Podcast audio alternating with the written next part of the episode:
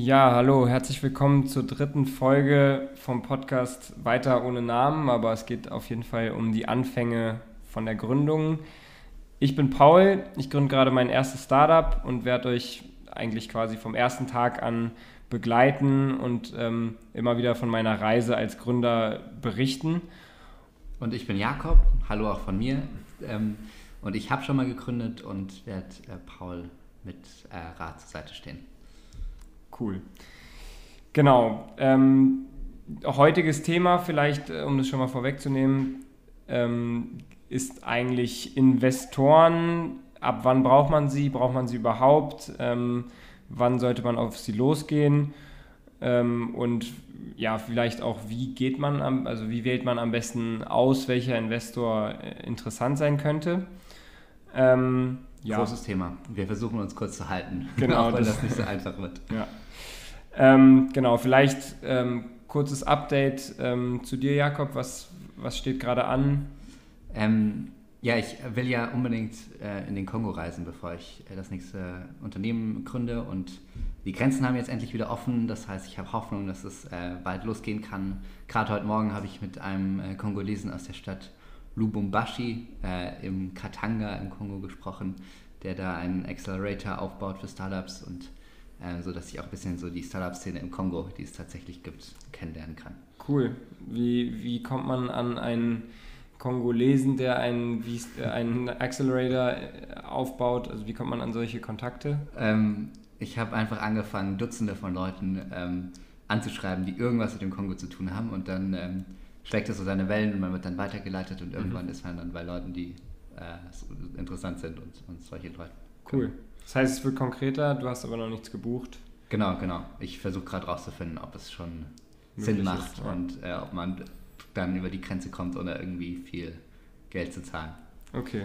Ja. Und ja, bei cool. dir, was, was gibt es äh, Neues? Aus dem Unternehmen? Ja, ähm, ich glaube, wir haben die letzte Folge vor drei Wochen aufgenommen. Ich war auch eine Woche im Urlaub. Ich musste nochmal so ein bisschen rauskommen. Aber danach habe ich mir eigentlich relativ schnell auch zu Herzen genommen, was wir in der letzten Folge besprochen haben. Und zwar, dass man einfach Kunden so früh wie möglich informieren, kontaktieren und ähm, ja auch mit ihnen sprechen sollte, wo denn wirklich das Problem ist, weil wir ja auch in unserer Produktentwicklung noch relativ offen sind sehr und gut. deswegen, ähm, genau, die letzten Wochen oder genau, wurden eigentlich äh, Dutzende von Kunden angeschrieben bzw. angerufen. Das ist gar nicht so ein einfacher Prozess.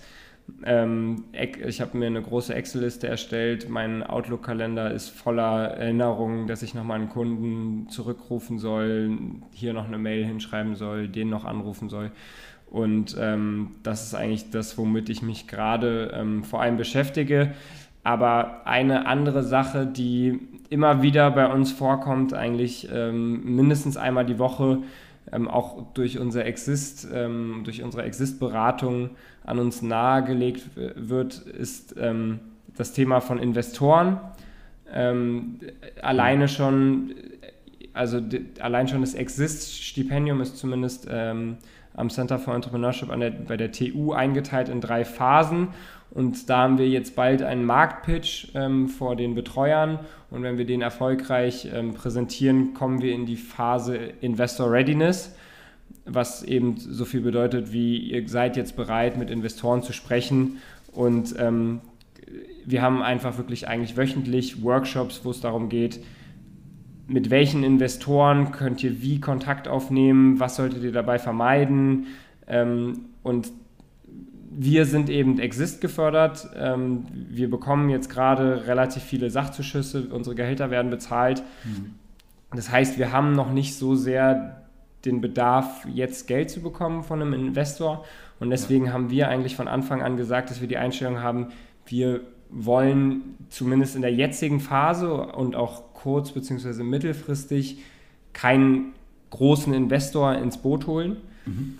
Und ähm, ich, wenn ich mich richtig erinnere, gab es bei euch Investoren und jetzt ist einfach ähm, für mich die Frage, muss man denn wirklich einen Investor dabei haben oder kann man auch ein Startup zumindest erstmal in den ersten Jahren nachhaltig aufbauen und äh, versuchen, da eigentlich Investoren rauszulassen? Vielleicht kannst du einleitend nochmal ganz kurz sagen, wie das bei euch war. Hattet ihr Investoren? Mhm. Wenn ja, ab wann und wie habt ihr die bekommen? Ja, also wir hatten Investoren. Ich finde eure Einstellung eigentlich gut, ähm, weil rückblickend würde ich wahrscheinlich später äh, Geld von Investoren einsammeln. Wir haben äh, schon relativ früh, bevor wir eigentlich das Produkt richtig gelauncht hatten, ähm, von zwei Business Angels, glaube ich, 300.000 Euro eingesammelt mhm. und ähm, dann nochmal in späteren Runden das aufgestockt äh, mit anderen Investoren auf insgesamt eine gute halbe Million. Ähm, und rückblickend würde ich das ähm, zumindest deutlich später ähm, machen. Und äh, der Grund ist, dass ähm, gerade wenn du eben unerfahren bist, dein erstes Unternehmen startest, ähm, ist es nicht einfach, äh, Gelder einzusammeln und kostet sehr, sehr viel Zeit, dass du nicht in Kunden und Sales und Produkt stecken kannst und wo das, das Unternehmen sich eigentlich erstmal nicht ähm, weiterentwickelt. Und ähm, kriegst auch keine so tolle Bewertung und verlierst halt Unabhängigkeit, ähm, mhm. sobald du Investoren dabei hast. Und mhm. die kosten dann häufig auch Zeit und so weiter. Deswegen eigentlich gerade am Anfang, ähm, wo du auch noch nicht so viel Geld brauchst, ähm, je später, desto besser, würde ich sagen. Aber es kommt immer total aufs Geschäftsmodell an und auf deine Pläne. Mhm. Also da glaube ich keine Pauschalaussage, aber mhm. ähm, wenn es dir möglich ist, erst später Geld einzusammeln, wenn du erstmal Traction hast, dann würde ich das bevorzugen. Okay, das heißt, ähm, äh, ich meine, du bist ja auch am Überlegen oder eigentlich am Vorbereiten einer neuen Gründung ich habe jetzt mit einem anderen Startup gesprochen, die haben irgendwie, weil sie auch schon erfolgreiche Gründer sind, waren davor und auch gute Kontakte haben, haben sie erstmal ein paar Millionen Euro eingesammelt, bevor sie überhaupt eigentlich mhm. angefangen haben. So würdest du nicht an die Sache rangehen oder das kann auch Sinn machen? Kann auch Sinn machen und mhm. äh, möglichst ja natürlich nochmal ganz andere Sachen.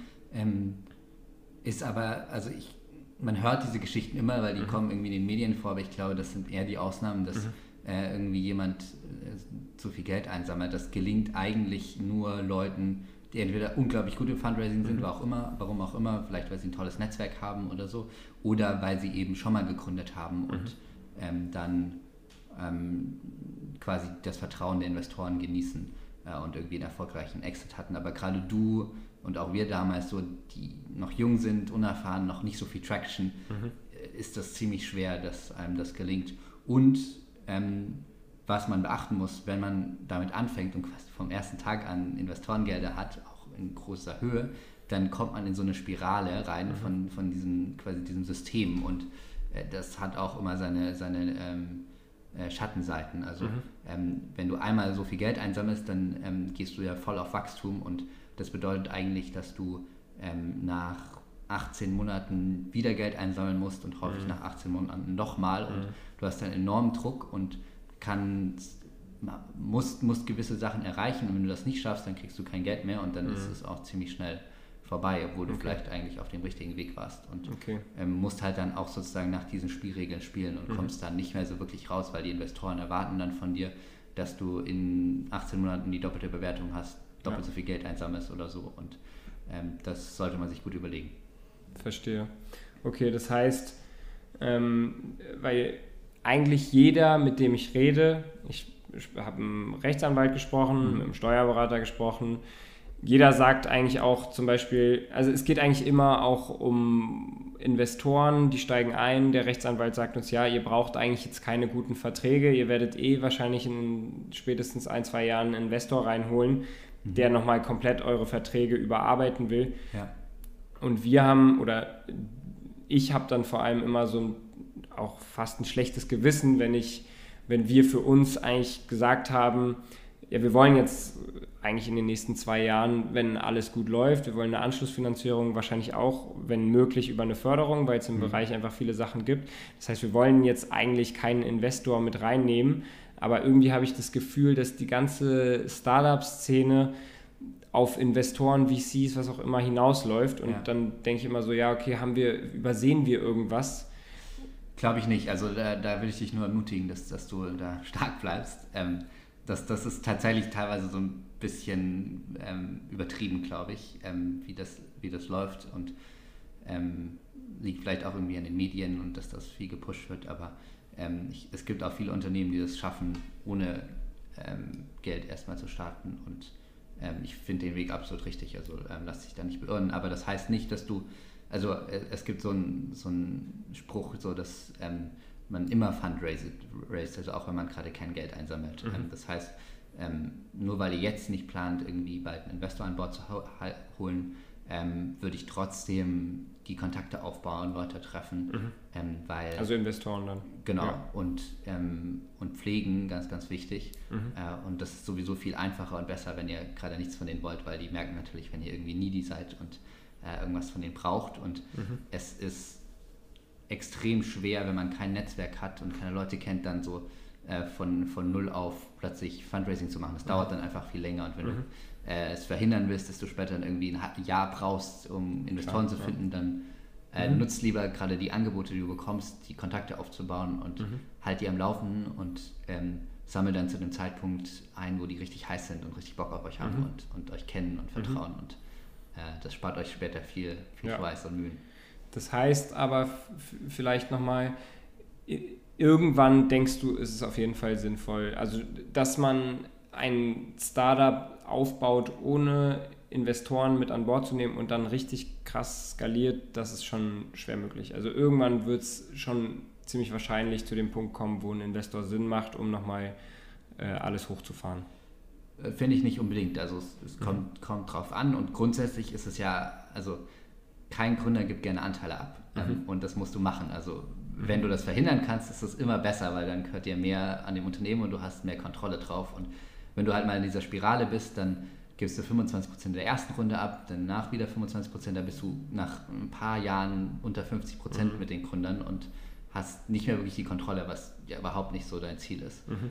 Ähm, warum man Geld einsammelt, ist halt häufig, weil sich gewisse Unternehmen nicht aufbauen lassen ohne äh, Geld, weil du halt einfach erstmal in, in, die Entwicklung Geld reinstecken musst. Mhm. Das ist immer doof, weil du halt von Anfang an so abhängig bist. Aber wenn du das verhindern kannst, perfekt. Und der zweite Grund, warum man später Geld einsammelt, würde ich sagen, ist, äh, um stärker zu wachsen. Mhm. Und ähm, das muss man sich durchrechnen, ob das Sinn macht oder mhm. ob man nicht vielleicht auch Kredit bekommen kann. Mhm. Ähm, aber ähm, einerseits ist man natürlich sehr ehrgeizig als Gründer und andererseits gibt es Wettbewerb, wenn du in einen Markt gehst, ähm, der, der ähm, irgendwie stark von Netzwerkeffekten geprägt ist und, und wo sich vielleicht Monopole bilden in der Zukunft, dann äh, kann es sehr, sehr wertvoll sein, einfach viel schneller zu wachsen und dann Geld mhm. aufzunehmen.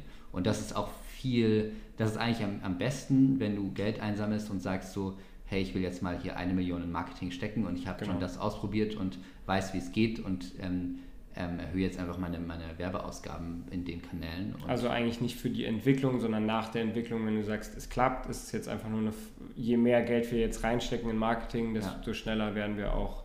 Das ist eben deutlich besser, glaube ich. Ähm, mhm. ähm, dann bist du auch nicht so, dass du so abhängig, dass du sozusagen, wenn das nicht kommt oder wenn ähm, wenn es dann nicht die gewünschten Ergebnisse erzielt, dass mhm. du dann äh, sofort ein riesiges Problem hast, weil mhm. du vielleicht dann einfach nur langsamer wächst, aber trotzdem ja. irgendwie aus den Cashflow theoretisch heraus das Unternehmen leiten kannst. Okay. Und ähm, du hast vorher gesagt, dass ihr, also Business Angel ist ja eigentlich die kleine Variante von einem großen Investor, ist eigentlich jemand, der relativ früh schon dazukommt, um ja.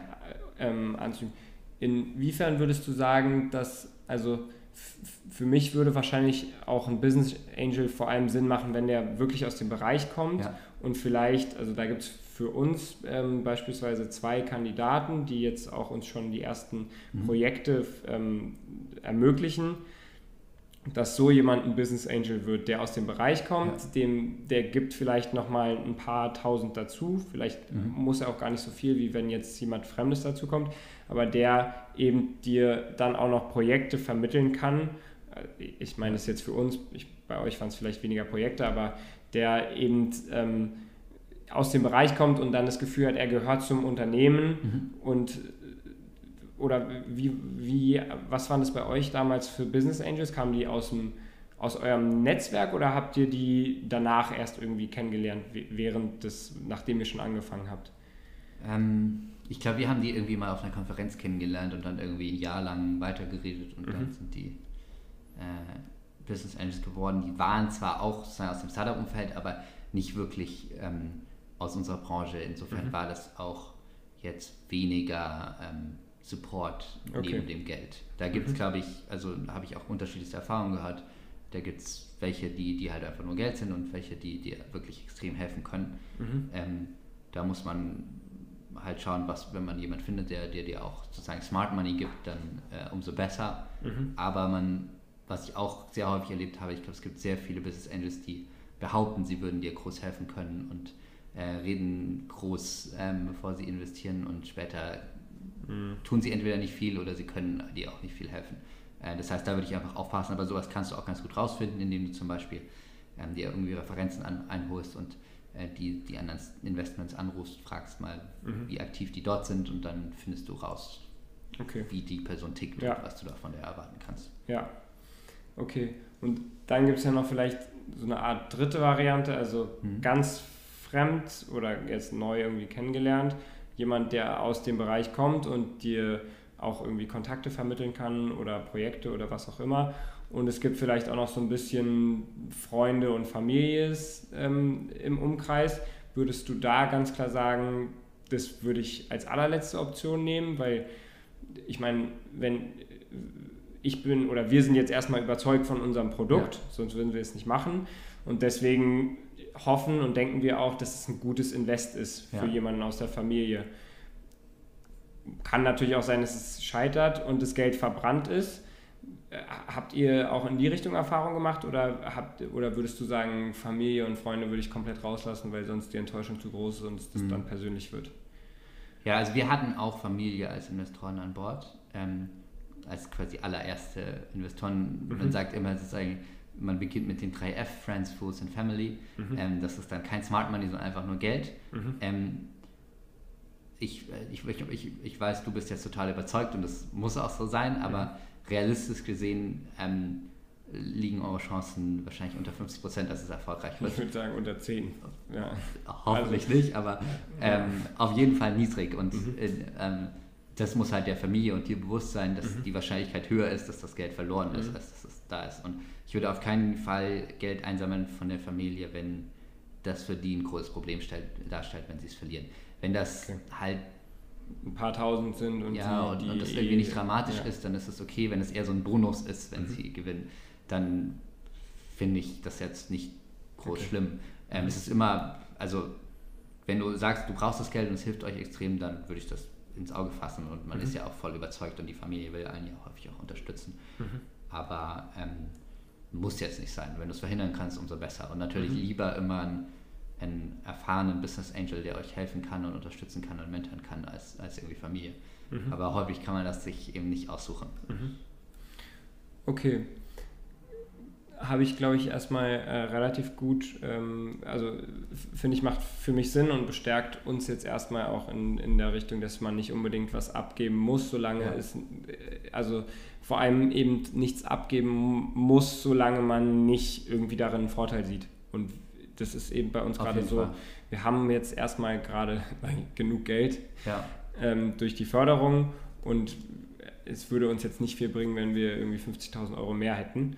Könnte man vielleicht noch einen, jemanden einstellen, aber es muss nicht sein. Sobald es irgendwie Sinn macht ähm, und vielleicht es auch keine anderen Möglichkeiten gibt, macht, äh, kann man natürlich einfach schneller wachsen durch, Ja. durch einen Investor. finde ich, Ähm, find ich voll gut die Einstellung. Und ja. Schau halt nur, dass du nicht Geld einsammelst, wenn du es unbedingt dringend brauchst, weil Genau, das merken die Investoren und genau, das macht es nur schwieriger. Ja, okay.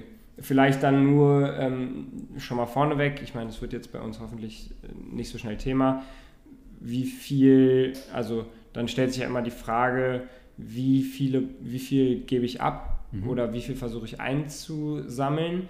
Wird, äh, das, wird es dann die, eigentlich von in den Gesprächen mit den Investoren festgelegt oder gibt es da dann schon jemanden, sozusagen jemand Drittes, Offizielles, der versucht, den Wert des Startups äh, herauszufinden, zu schätzen? Oder ist es einfach nur, ihr, du, ihr verhandelt mit dem Investor, er sagt 100.000, dafür kriegt er 5%, dann ist das Startup automatisch X wert. Mhm. Äh, ich glaube nicht, dass es da jetzt das eine Vorgehen ähm, gibt. Es ist Mhm. gut, wenn man mit klaren Vorstellungen in die Gespräche geht und, Mhm. und das häufig wird es eigentlich auch verlangt, dass man das selbst schon im Pitch Deck hat mhm. und dann sagt, ich will äh, x Euro einsammeln mhm. ähm, bis dann und dann. Das kann sich total verändern mit der Zeit, aber es ist immer schlecht runterzugehen. Hochzugehen ist nie ein Problem. Mhm. Ähm, und es ist am Anfang sau schwer zu, zu sagen, welche Bewertung angemessen ist, wie viel Geld man eigentlich einsammeln soll. Man, mhm. Häufig hat man überhaupt keine Ahnung, weil alles so Prognosen sind, die auf jeden Fall falsch sind. Mhm. Aber ähm, die Grundregel ist so ein bisschen, man sammelt für mindestens 18 Monate Geld ein, solange mhm. sollte das Geld reichen. Und normalerweise, zumindest in der richtigen Runde, gibt man eigentlich in der Regel häufig so 25 bis 33 Prozent ab. Mhm. Und die einfachste Möglichkeit, die Bewertung rauszubekommen, ist quasi sich zu überlegen, wie viel Geld will ich einsammeln und das ist dann 25 bis 33 Prozent von der Bewertung. Und okay. ähm, später, wenn du dann irgendwie mal Traction hast, dann kannst du natürlich mal so das annehmen, aber in einem Stadium mhm. wie eurem ist das extrem schwer. Okay. Das heißt aber, es muss jetzt nicht offiziell von irgendjemandem bewertet, man muss jetzt als, das Startup muss nicht von jemandem offiziell bewertet werden, ähm, sondern man macht es eigentlich mit dem Investor nee, genau, aus. Das ist genau. auch dann totale Verhandlungssache. Okay. Und du, häufig hast du ja mehrere Investoren, das heißt, mhm. dann, das war es natürlich nochmal komplizierter, aber mhm. ähm, da verhandelst du dann meistens mit einem die Bewertung aus und die anderen folgen dann oder mhm. auch nicht. Okay, cool. Ähm, vielleicht persönliche Frage, äh, bist du noch, obwohl du jetzt nicht mehr äh, bei dem, im Startup so aktiv bist oder nicht mehr, äh, also du berätst ja noch, aber bist jetzt nicht mehr irgendwie Teil des Boards. Bist du noch trotzdem im Kontakt mit den Investoren? Ähm, bisschen, teilweise. Mhm. Ähm, ich würde sagen, einer unserer Investoren, beziehungsweise der, der Verantwortliche dafür, äh, ist auch auf jeden Fall ein Mentor von mir, der mhm. hoffentlich mich noch lange begleitet und geworden über die, einfach weil er euch begleitet hat im, genau, in den Jahren. Ähm, mhm. ähm, wir hatten ja auch einen ähm, amerikanischen Investor, einen Accelerator an Bord und mhm. Ähm, dort sind wir auch so ein ähm, Programm durchlaufen und der ist auch Unternehmer und mhm. mit Herzblut dabei und wahnsinnig gut vernetzt und äh, von dem habe ich sehr viel gelernt. Ähm, mhm. und genau, das, okay. das zeigt sich dann auch so, mit manchen versteht man sich besonders gut und Mhm. Ähm, ich kann nur empfehlen, da so gute Recherche wie möglich vorher reinzumachen, weil mhm. Investor ist wie ein Co-Founder, den wirst mhm. du nicht mehr so leicht los und ja. das ist äh, ein bisschen wie noch Heirat. Mhm. Und haben die euch dann auch, also klar machen die dann auch Druck wegen des Geldes und so weiter, aber die haben ja irgendwie auch äh, Anteile und mhm. können dann theoretisch für irgendwelche verrückten Sachen stimmen. Ja. Haben die euch dann auch viel reingeredet oder solange sie das Gefühl hatten, dass das mhm. weiter läuft und ihr versucht zu wachsen, haben sie euch erstmal machen lassen. Ja, da kommen wir jetzt äh, zu einem spannenden Thema. Also ins operative Geschäft haben sie uns überhaupt nicht reingeredet. Mhm. Ähm, ich glaube, da gibt es auch welche, die das machen, mhm. was man, aber das will man ja erst verhindern. Mhm. Da hatten wir totale freie Hand. Aber ähm, wir haben ein paar sehr unschöne Erfahrungen gemacht mit mhm. Investoren. Ähm, und ähm, weniger sozusagen im Operativen, sondern mehr als große Entscheidungen anstanden und wir mhm. ähm, teilweise das, die Gesellschaft da äh, den Cap Table umstrukturiert haben und mhm. Co-Founder rausgegangen sind und neu reingekommen sind und mhm. ähm, da haben wir teilweise die Zustimmung der Investoren gebraucht und mhm. das haben die als Druckmittel genutzt, um äh, sich Anteile zu sichern und, und nochmal mehr Anteile zu sichern. Genau. Okay. Und ähm, Ach so, die haben sozusagen gesagt, ich habe 25 Prozent ich stimme nur zu, wenn ich nochmal. Ja, bei uns war es konkret so: ein Founder ist rausgegangen und wir haben jemand als Ersatz reingeholt. Und ähm, dabei wurden quasi die Anteile, ein Großteil der Anteile von dem gehenden Co-Founder ähm, standen neu zur Verfügung. Und mhm. wir wollten die eigentlich der, der neuen Co-Founderin geben, aber der Investor wollte sich davon einen Großteil äh, zu, okay. zu sichern. Weil er zusti hätte zustimmen müssen, dass sie die 9% bekommt? Ähm, ja, indirekt, weil ähm, es gab auch andere Möglichkeiten, wir haben das alles durchgespielt, mhm. ähm, aber ähm, wir waren selber noch in der Finanzierungsrunde und mhm. Ähm, haben nochmal Geld eingesammelt und hatten sozusagen diese Umstrukturierung im Zuge dessen gemacht und ähm, wir brauchten für diese Kapitalerhöhung die Zustimmung von diesem Investor und okay. er hat die verweigert, ähm, okay. solange wir nicht das Konto Das wurde so eine richtige Schlammschlacht. Ja, war, war eine ordentliche Lektion und okay. äh, eine ziemlich krasse Geschichte geworden. Okay, verstehe. Aber hätte man irgendwie auch, also kann man schwer verhindern. Ich meine, natürlich, indem man andere Startups irgendwie kontaktiert, die vielleicht also mit ja. dem Investor schon ähnliche Erfahrungen gemacht haben oder was ist da dein Learning? Was ich glaube schon, dass man das verhindern kann. Äh, ich hoffe, dass ich meine Lektion daraus gelernt habe. Mhm. Äh, das fängt natürlich an mit dem Investor, den man auswählt. Mhm. Und ähm, mittlerweile, glaube ich, weiß ich besser, wie das geht. Das ist mhm. ähm, wichtig, dass man ähm, Erwartungen klar ähm, kommuniziert von mhm. Anfang an und auch schon bevor sie investieren, mhm. ähm, dass man schaut, dass man jemanden findet, der passt, da die richtigen Fragen stellt, um mhm. das rauszufinden, ähm, dass man sich Referenzen einholt, äh, ganz, ganz, ganz wichtig. Und ähm, dann später natürlich in der Kommunikation mit den Investoren, ähm, dass man Leute hat, die wissen, dass viel sich nicht so entwickeln wird, wie man erwartet mhm. und damit klarkommen und dass man weiß, wie sie darauf reagieren. Ähm, und äh, das Vertragswerk ist natürlich auch wichtig. Ja. So, da kannst du schon viel Einfluss nehmen. Und wenn mhm. du mal weißt, was schiefgehen kann, dann weißt du natürlich auch, wie du das im Vertrag anders gestaltest. Okay. Aber eigentlich kommt der Vertrag erstmal von dem Investor, oder? Ähm, das kommt drauf an. Ich würde sagen, in den frühen Phasen bei Business Angels ist es häufig so, dass man, dass es eher vom Unternehmen kommt. Okay. Ist natürlich immer auch besser, weil wenn du den Vertrag schreibst, kannst du mehr beeinflussen, was es ist kostet dich aber natürlich auch mehr Geld. Mhm. Und später, wenn du VCs hast, dann ist es häufiger so, dass die dir einen Vertrag vorlegen. Und mhm. das ist häufig nicht schön, weil äh, das sind ja. riesige äh, Dokumente. Also mhm. wir hatten, glaube ich, 100 Seiten oder so. Mhm. Ähm, dann hauptsächlich in Englisch, was mhm. wirklich schwierig ist, so, so, so, mhm. solche Verträge irgendwie in Englisch. Und äh, mit einer Menge Klauseln, die du erstmal nicht verstehst und ähm, auch nicht willst und so. Also äh, es ist immer schöner, wenn du den Vertrag irgendwie Klar. gestalten kannst. Okay, verstehe. Cool. Ähm, ich glaube, gibt es von deiner Seite noch irgendeinen Punkt, den ich oder wir jetzt vergessen haben, wo, den du, wo du sagen würdest, das ist auf jeden Fall auch noch vielleicht für die Anfänge wichtig. Mhm. Also was ich jetzt mitnehme, ist vor allem, man muss nicht unbedingt einen Investor haben, insgesamt nicht. Irgendwann macht es wahrscheinlich Sinn, um wirklich zu wachsen. Ähm, aber man sollte sich dann nicht zu früh, wenn es nicht notwendig ist, einen Investor reinholen, eben aus solchen Gründen, wie du sie gerade genannt hast, aber eben auch, weil das Unternehmen immer mehr wert sein wird und wenn man dann einfach nur Geld einsammelt, um, wenn man, man sagt, Produktentwicklung ist eigentlich abgeschlossen, wir wollen eigentlich nur jetzt wachsen, Marketing ähm, richtig Geld reinstecken, ähm, genau. Ähm, Gibt es sonst noch irgendwie was, wo du sagst, das ist auf jeden Fall noch wichtig? Oder?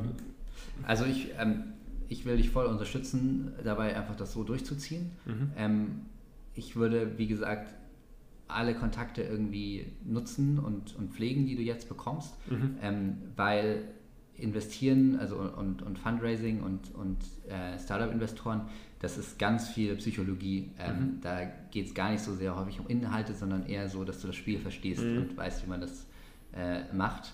Und da können wir noch ewig drüber reden. Also mhm. Also da können wir zehn Podcast-Folgen mhm. aufnehmen.